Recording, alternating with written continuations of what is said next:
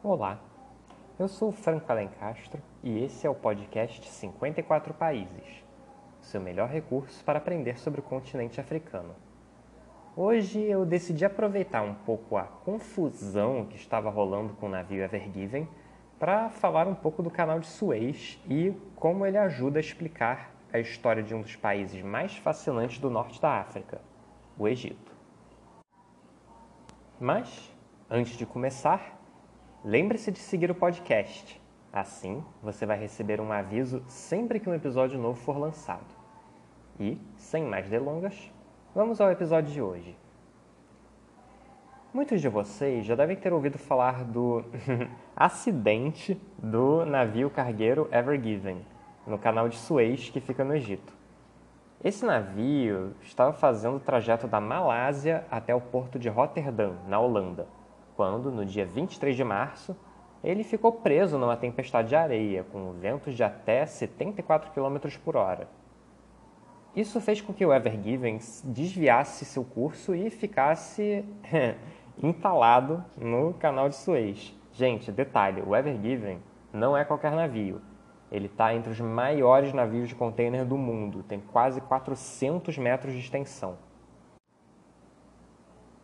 Além de todos os memes feitos sobre o assunto, que eu pessoalmente achei muito engraçados, essa situação toda causou muita preocupação em todo mundo. Só um dia depois do caminho ficar atolado, já tinha um engarrafamento de mais de 200 navios esperando para passar pelo canal de Suez. Como o canal é muito utilizado, a expectativa é que, para cada dia que ele ficar bloqueado, os custos para o comércio internacional sejam em torno de 9,6 bilhões de dólares. O canal de Suez, como vocês podem ter percebido, é muito importante para o comércio internacional. Só por ele passam 12% de todo o volume do comércio mundial. O canal, por si só, em si, já é impressionante. Ele corta mais de 190 quilômetros do território egípcio. É uma distância que leva mais ou menos 12 a 16 horas para um navio atravessar. E por ele todo dia passam em média 51 navios. Obviamente, com uma rota marítima importante dessa sendo bloqueada, o Brasil também não ia escapar desses impactos. O bloqueio do canal quintuplicou o custo do frete para a China nesse período que ele estava fechado e deve até afetar as exportações de carne. Afinal, 9% de todas as exportações de carne do Brasil passam pelo canal de Suez, além de 21% de todo o comércio de contêineres refrigerados do Brasil. Mas afinal, como foi que uma só via se tornou tão importante a ponto de representar um oitavo de todo o comércio mundial? Nesse episódio, vamos dar uma olhada na história dessa via tão importante, não só para o Egito, mas para o mundo. Vocês vão perceber ao longo do episódio que o canal é uma via não só para os navios, mas para entender vários momentos decisivos da história do Egito e do mundo. Para aqueles que não sabem onde fica o canal de Suez, eu recomendo pegar um mapa do Egito. Esse país, que hoje tem um formato meio de caixa amassada, serve de conexão entre a África e a Ásia, através de uma tripinha de terra no seu canto nordeste, a Península do Sinai. Ao sul do Sinai, nós temos o Mar Vermelho, ou mesmo do Moisés, né? e ao norte, o Mar Mediterrâneo. Ocorre que, se você quiser ir do Mar Mediterrâneo para o Oceano Índico, digamos se você quiser sei lá, comprar umas especiarias, o Sinai não é um conceito muito atraente, porque ele significa que, ao invés de poder pegar o atalho do Mar Vermelho e o estreito de Bab el-Mandeb até os países árabes, a Índia ou a China, bom, você vai ter que dar uma volta, uma bela volta. Digamos que contornando a África inteira. Se pegar, por exemplo, a rota do Ever Given, da Malásia até Roterdã, nós estamos falando de 8.400 milhas náuticas, ou 15 mil quilômetros, via Canal de Suez, ou 12 mil milhas náuticas e 22 mil quilômetros, pelo Cabo da Boa Esperança, que é a rota que passa em volta da África do Sul. Ou seja, é uma pequena diferença de 7 mil quilômetros. e que aumenta o tempo do frete de 22 para 32 dias. E olha você aqui reclamando da demora das compras presas em Curitiba. Ao longo dos anos, essa rota mágica pelo Sinai fez com que muita gente quebrasse a cabeça, pensando em maneiras de encurtar esse caminho. Já na época dos faraós, no segundo milênio antes de Cristo, teve-se a ideia de construir um canal, só aqui conectando o rio Nilo ao Mar Vermelho. Outro que também tentou a mesma coisa foi o Shah Dário o Grande, da Pérsia. O Dário até conseguiu inaugurar o canal. Relatos da época falam que ele era largo o suficiente para que duas triremes pudessem passar nele lado a lado, com seus remos esticados. E, bom, quem já jogou Age of Empires em algum momento sabe que trireme é um tipo de navio com três fileiras de remo de cada lado, daí o nome. Mas, com o tempo, a falta de manutenção e a geografia pouco auspiciosa do lugar, o canal ficou assoreado com areia e deixou de ser navegável. Qualquer semelhança, inclusive, com a situação atual não é mera coincidência. Inclusive, as limitações naturais do canal são um tema que eu vou falar daqui a pouco. Mesmo assim, o canal não saiu da mente dos líderes da época. Outros que tentaram construí-lo ao longo da história foram os faraós egípcios Necau e Ramsés II e o imperador romano Trajano. A meta de encontrar uma passagem para a Índia se tornou novamente uma questão importante a partir de 1453, quando a cidade de Constantinopla caiu nas mãos do Império Otomano e os seus líderes fecharam o acesso dos europeus para as rotas até a Índia, que passavam pelo seu território. A cidade-estado de Veneza, que era quem mais se beneficiava desse comércio, chegou a se consultar com os líderes do Egito, os mamelucos, para ver se podiam abrir uma rota pelo Mar Vermelho. Mas em 1517 o Egito também foi conquistado pelos otomanos e Veneza ficou literalmente a ver navios. Desculpa, gente, não resisti. Quem acabou realmente se dando bem nessa história foram os portugueses que estavam mais perto da África e tinham tecnologias marítimas para fazer a travessia do Cabo de Boa Esperança, o que foi feito pelo Bartolomeu Dias em 1488. Já nessa época se percebia que esse não era bem um caminho rápido, então eles decidiram tentar encontrar uma nova rota. Ah, acabaram achando, ao invés disso, um novo continente. E, bom, essa parte da história acho que você já viu na escola, né? Se o Brasil existe hoje, é um pouco porque os portugueses estavam sempre procurando um atalho. Bom, os séculos passaram e o canal retornou à pauta com o avanço do imperialismo europeu no século XIX. O general, cônsul, imperador francês e meu xará, Napoleão Bonaparte, realizou em 1798 uma expedição ao Egito e encontrou resquícios dos canais construídos pelos faraós. Sempre atrás de planos ambiciosos, o Napoleão fez planos para reabrir o canal. Mas a derrota das suas tropas acabou fazendo com que o general saísse do Egito antes de ele poder ser construído. Dessa vez, no entanto, ao contrário das outras, o plano do canal havia ganhado impulso e a situação internacional tinha mudado. O comércio entre a Ásia e a Europa crescia cada vez mais graças a avanços tecnológicos que barateavam o frete como a invenção do primeiro navio a vapor pelo inglês Richard Wright em 1813, bem mais rápido que os navios a vela. Junto com esse fluxo, aumentava também a expansão dos impérios. Os europeus estavam cada vez mais conquistando colônias na Ásia, então ter um acesso mais rápido a essas regiões se tornava cada vez mais atraente. Em 1854, então, o francês Ferdinand de Lesseps se encontrou com Said Pasha, o Khediva ou vice-rei do Egito. O Pachá era um líder ocidentalizado, tinha sido educado na França e queria modernizar o Egito.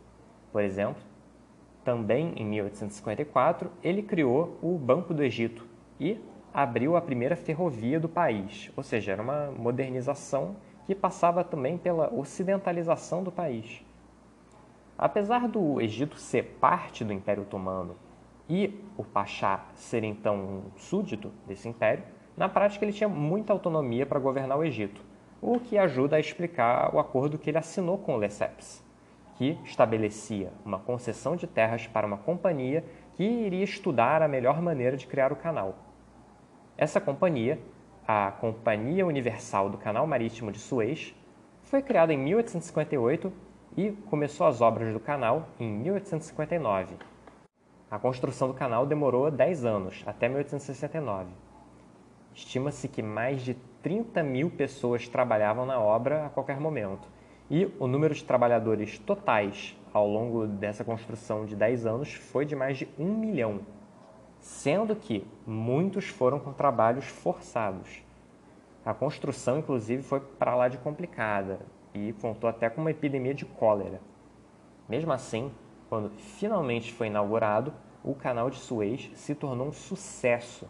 Ajudou a encurtar muito o frete da Europa para a Ásia e reordenou o comércio mundial.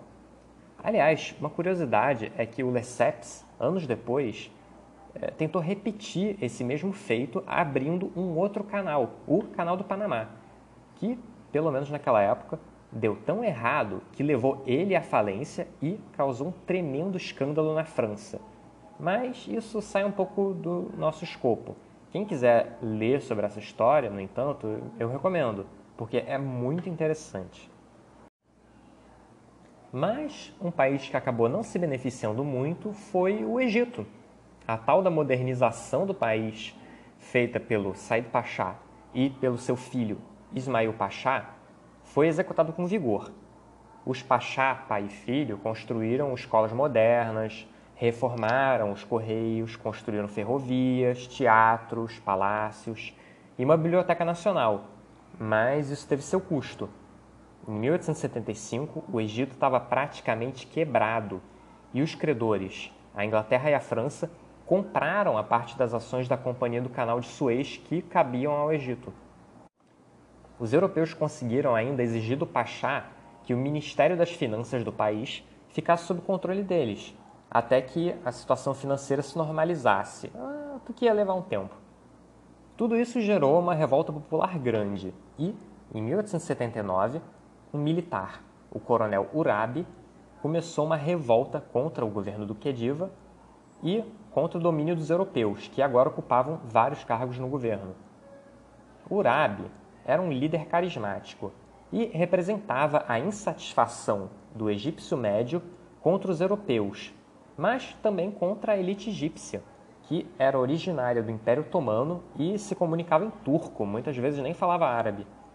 Em junho de 1882, no meio desse clima tenso, a população egípcia começou uma revolta popular contra os europeus em Alexandria, que levou à morte de cerca de 50 europeus. Em resposta, a esquadra inglesa bombardeou a cidade e, logo depois, deu início à invasão do Egito e à Guerra Anglo-Egípcia. Na verdade, hoje a teoria principal é de que os ingleses tinham mesmo era medo de que o Urabi tentasse se apoderar do canal de Suez. De qualquer modo, a guerra foi vencida rapidamente e o Egito foi ocupado pela Inglaterra. Se tornou de fato uma colônia. E, ao longo das décadas seguintes, os ingleses e os franceses mantiveram o controle do canal de Suez. Quanto ao Egito, ele se tornou independente em 1922, mas na prática continuava sob controle da Inglaterra que controlava suas relações exteriores.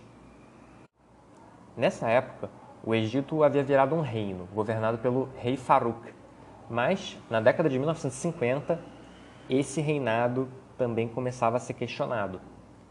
Acontece que o Egito era uma sociedade com alta desigualdade. O rei, só para dar um exemplo, era dono de um sétimo de todas as terras aráveis no país enquanto a maior parte da população era de camponeses pobres, chamados de felahim. Milhares de pessoas sofriam com a falta de serviços de todos os tipos e, em 1947, uma epidemia de cólera fez mais de 80 mil vítimas. O rei lidava com isso da maneira que ele sabia. Andava pelas ruas e jogava moedas de ouro nas pessoas. É, é sério, isso acontecia. Ao mesmo tempo, no exército começava a surgir um sentimento de que o país precisava de reformas. Os oficiais que apoiavam essa ideia se agruparam em um movimento, o Movimento dos Oficiais Livres, liderado, entre outros, pelo tenente-coronel Gamal Abdel Nasser. Em 1952, o país já estava praticamente tomado por grandes revoltas e, no dia 23 de julho, os oficiais livres realizaram um golpe militar. A monarquia egípcia foi abolida e, em 1954, Nasser se tornou primeiro-ministro e, depois, presidente do Egito. Aí é quando teria início um dos momentos mais decisivos sobre o canal de Suez. Os ingleses e franceses, nessa época, ainda controlavam o canal e toda a vantajosa receita do pedágio que era cobrado dos navios para atravessá-lo. Nessa época, o papel do canal já estava se transformando de novo, acompanhando a transformação do sistema internacional. Os franceses e os ingleses tinham até perdido suas colônias na Indochina e na Índia. Então, o controle do canal não tinha a mesma importância para os impérios, mas ele ainda era uma artéria do comércio internacional e, mais importante do que nunca, por causa agora do comércio do petróleo vindo dos países árabes. O petróleo nos anos 40 e 50 se tornava literalmente a graxa que fazia a economia mundial girar, enquanto as economias se reconstruíam dos estragos da Segunda Guerra Mundial e o uso do automóvel se popularizava. Já em 1955, metade de todo o volume de comércio do Canal de Suez era de petróleo. Na prática, mais do que nunca, o que Suez era é o que em geopolítica nós chamamos de choke point, ou ponto de estrangulamento. Apesar de soar como um apelido macabro para aquele beco na sociedade que as pessoas evitam, o ponto de estrangulamento não é nada mais que uma via estratégica, um atalho natural que, ao mesmo tempo que é vital para a circulação de pessoas e mercadorias, também coloca um enorme poder na mão de quem controla esse acesso e, no limite, pode extrair vantagens ao ameaçar de fechar esse acesso aos outros. Para o Nasser era importante controlar esse acesso, ele era um nacionalista e, além disso, tinha como um de seus projetos modernizar o país, dotando ele de eletricidade e infraestrutura moderna. E, para isso, ele planejava a construção de uma grande represa hidrelétrica no rio Nilo, a represa de Assuan, e, para financiar essa represa, em 1956, o Nasser ordenou que o canal de Suez fosse nacionalizado. No dia 26 de julho, Nasser fez um pronunciamento no rádio e disse a palavra Lesseps. Esse era, como vocês lembram, o nome do francês responsável pelo canal e, ironicamente, foi o código utilizado para deflagrar a operação. No mesmo dia, as tropas egípcias entraram em ação e o canal foi ocupado pelo exército. Essa medida foi extremamente popular no Egito, mas quem não gostou, é claro, foram a Inglaterra e a França, os antigos proprietários do canal, e também Israel, com quem o Egito já tinha lutado uma guerra alguns anos antes e para quem o Nasser fechou o acesso ao canal. Pouco depois, então, os três países começaram a montar um plano para retomar o canal de Suez, que ficou conhecido como Operação Mosqueteiro. O objetivo, além de retomar o canal, era derrubar o perigoso Nasser, que, na mídia britânica, já estava sendo comparado ao Mussolini. Para os franceses, derrubar o Nasser era quase tão importante quanto recuperar o canal, porque ele já tinha demonstrado interesse em apoiar os revolucionários da Argélia, que estavam em guerra com a França pela sua independência. Ia ser assim: no dia 5 de novembro, uma tropa de paraquedistas ingleses e franceses iriam pousar no canal e se apoderar dele. Enquanto isso, uma força de tanques israelenses ia atravessar a fronteira egípcia e invadir o Sinai, se juntando depois com os ingleses e franceses. Então, mais tropas iam desembarcar, umas 80 mil, e esse exército reforçado atacaria Alexandria e o Cairo, derrubando o Nasser. Bem simples, né? E, de fato, começou bem. O ataque começou com os israelenses e, uma semana depois, os ingleses e franceses atacaram, dominando o canal militarmente. Só teve um problema. essa aliança esqueceu de combinar com os russos e com os americanos. De fato, nenhuma das duas principais potências da época foi consultada. O presidente americano Eisenhower ficou enfurecido com a decisão dos seus aliados de invadir um outro país. De modo geral, os americanos não simpatizavam com o imperialismo europeu, só toleravam. Mas o governo americano se preocupava principalmente com o dano na imagem do Ocidente com uma invasão imperialista tão descarada. Os Estados Unidos, que na época ajudavam a financiar a Inglaterra por meio do FMI, Fundo Monetário Internacional, ameaçaram retirar essa ajuda se a guerra continuasse. E do lado dos foram maiores ainda. A União Soviética era abertamente contra o imperialismo, que era um prolongamento do capitalismo e, já naquela época, começava a se aproximar do mundo árabe, onde alguns líderes, como o próprio Nasser, aliás, estavam experimentando com alguns elementos econômicos socialistas como forma de modernizar suas economias, como a própria União Soviética tinha feito alguns anos antes. O líder soviético Nikita Khrushchev chegou a ameaçar usar bombas nucleares contra a Inglaterra e a França caso eles não caíssem fora do Egito. No fim, a pressão foi tão forte e a reação internacional tão negativa que não tinha outro jeito. No dia 6 de novembro, esse delírio coletivo teve fim.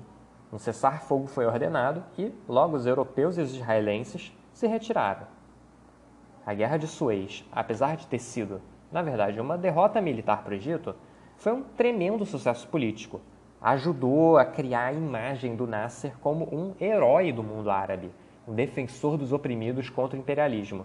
E, com o canal sob seu domínio, ele pôde construir a tal da represa de Assuan, que foi inaugurada em 1970.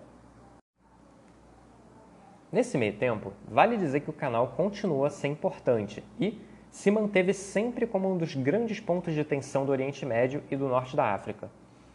E em 1967, Israel começou uma nova guerra contra seus vizinhos, que se chamou de Guerra dos Seis Dias. Na ocasião, assim como na crise de Suez, Israel avançou pelo Sinai e dominou toda aquela região, chegou à margem direita do canal. Para evitar que as tropas israelenses adentrassem ainda mais no território egípcio, o exército egípcio fechou a outra margem do canal de Suez e a fortificou. Com esse impasse, o canal continuou fechado após a guerra. Isso criou uma situação muito curiosa, porque alguns navios, na verdade, estavam dentro do canal quando a guerra começou e ficaram presos dentro dele durante todo esse período. Esses 15 navios ficaram conhecidos como a Esquadra Amarela, porque eles começaram a acumular areia por causa das tempestades frequentes na região.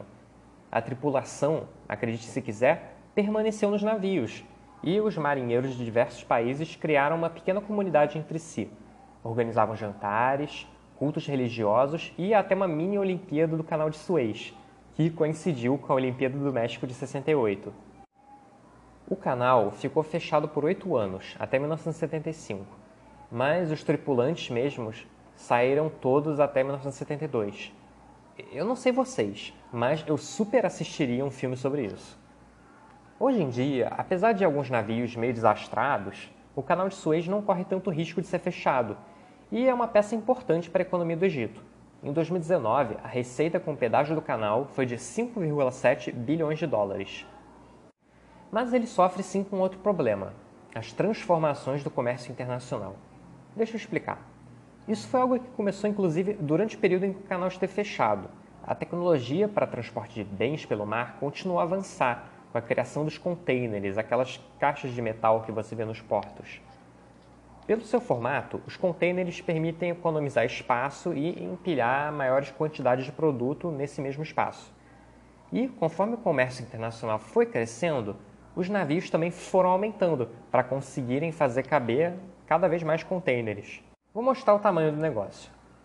O transporte de containers é medido por TEUs, que é uma sigla que quer dizer 20 Foot Equivalent Unit, ou unidade equivalente a 20 pés, que dá mais ou menos 6 metros, que é o tamanho médio de um container. Então, em 1968, só para dar o exemplo, os maiores navios de contêineres transportavam 1.500 TEUs. Enquanto isso, hoje, um navio como o Ever Given transporta mais de 20 mil TEUs. Só nos últimos 20 anos, a capacidade desses navios de container triplicou. E o problema é exatamente que o canal de Suez é anterior a essas transformações. Ele foi feito para navios menores, o que ajuda a explicar por que o Ever Given entalou no canal. O canal é muito estreito e muito raso, o que é um problema, porque quanto maior o navio, maior é o calado, que é aquela parte do navio que fica embaixo d'água. E se o canal for raso, já viu, né? O Egito até já tinha percebido o problema e, em 2014, começou um projeto para construir um canal paralelo ao de Suez, o que passou a permitir um fluxo de navio nos dois sentidos. Só que, como desgraça pouco é bobagem, o Ever Given ficou preso justamente na parte onde os dois canais se juntam. Então, pelo menos dessa vez, não foi muito útil. E, mesmo com esses esforços de adaptação, os maiores navios petroleiros hoje não conseguem navegar em Suez e, por isso, acabam optando por rotas alternativas. Tudo isso acaba criando mais riscos e reduzindo um pouco a importância de Suez. É irônico, então, que o canal que ajudou a criar o comércio mundial como a gente conhece hoje acabou se tornando muito pequeno para o mundo que ele mesmo ajudou a construir. É isso. Espero que você tenha gostado do episódio de hoje. Se você já segue e gosta do nosso podcast, curta nossa página no Instagram, arroba 54 países, sem acento. Lá eu vou postar mapas, fotos e outros conteúdos interessantes relacionados com cada país apresentado no podcast. Se tiver interesse em apoiar os 54 países e quiser nos ajudar a deixar nossos episódios cada vez melhores, pode fazer uma contribuição em nossa página do Padrim, onde você pode fazer doações a partir de R$ reais. Deixarei o link do nosso Instagram e do Padrim na descrição do episódio. Nos vemos em duas semanas. Até a próxima!